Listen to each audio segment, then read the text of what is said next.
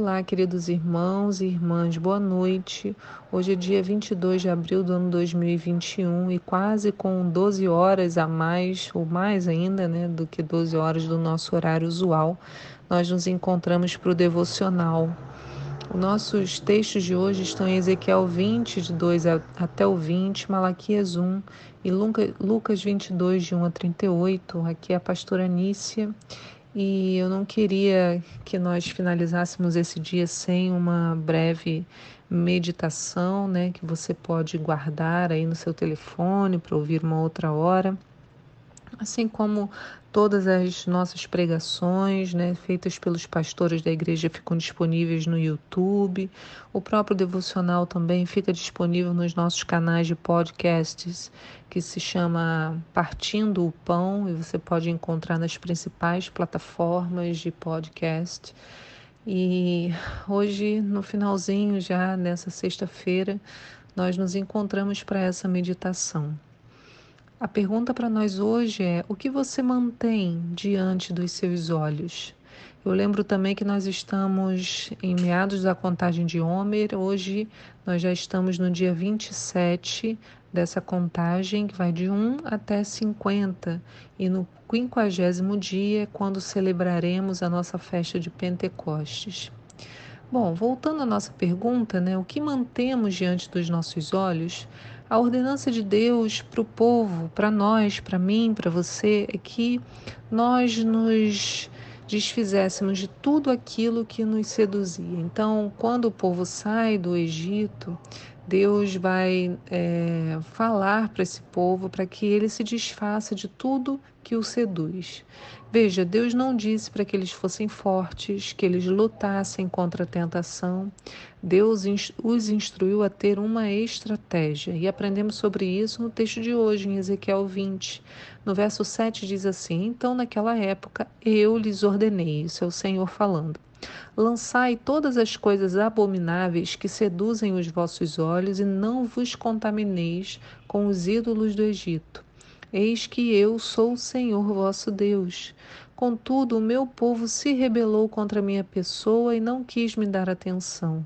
Não se desfizeram das abominações que cultuavam e encantavam seus sentidos, e tampouco abandonaram os ídolos do Egito. Então veja, a estratégia era tirar da frente dos olhos tudo que era sedutor. Deus falando: lançai todas as coisas abomináveis que seduzem os vossos olhos. Lançai fora todas as coisas abomináveis. Então, é a mesma coisa, assim, quando essa orientação do Senhor, né? Se uma pessoa está de dieta, abre a geladeira e encontra um monte de guloseimas e ela diz: Não, eu vou deixar aqui para isso me testar.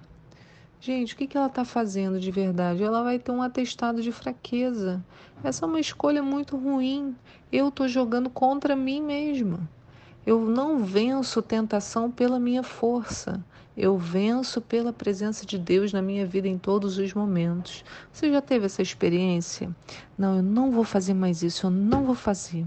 Aí daqui a pouco você está fazendo. Você fala, não, mas agora eu vou ser forte, amanhã eu vou ser forte, não vou fazer. Aí você daqui a pouco está fazendo. Por quê? Porque você está com a pior estratégia.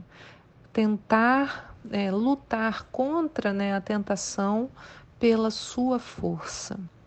Eu venço pela presença de Deus. Então eu vou afastando aquela tentação de, de perto de mim, quão mais próximo da presença de Deus eu vou me vou ficando. Então, Deus sabia disso quando instruiu seu povo a jogar fora tudo de sedutor aos olhos que eles haviam trazido do Egito. Não era para lutar contra aquilo, era para se desfazer.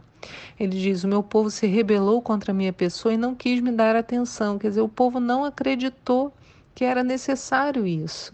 Não se desfizeram das abominações que cultuavam e encantavam os seus sentidos. Olha como é essa coisa da tentação, né? A gente, ela encanta os nossos sentidos. Tão pouco abandonaram os ídolos. Então, ah, eles não ouviram o que Deus havia dito, né? não quiseram dar atenção, é o que o texto está dizendo.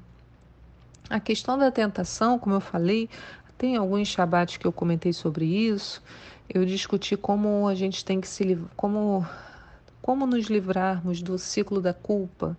Isso tem uma relação forte com o desejo do nosso coração. Se nós, sendo homens e frágeis, mantivermos diante dos nossos olhos aquilo que gera desejo em nosso coração, certamente sucumbiremos.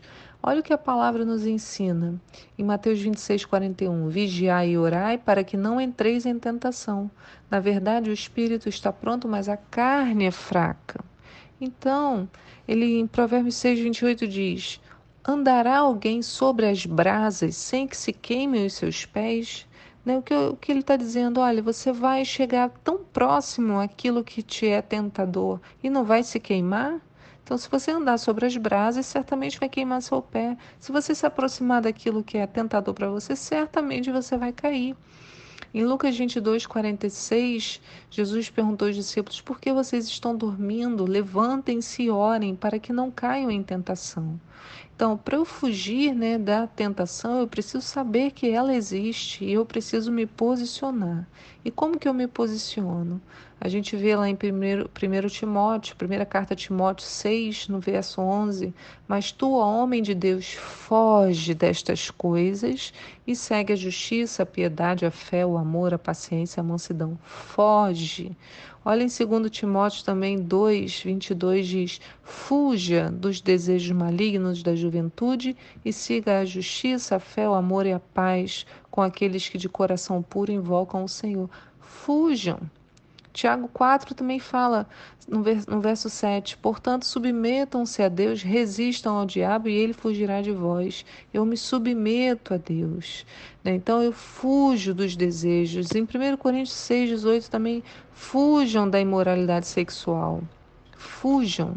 Então, não está dizendo em frente, seja forte, está dizendo fuja.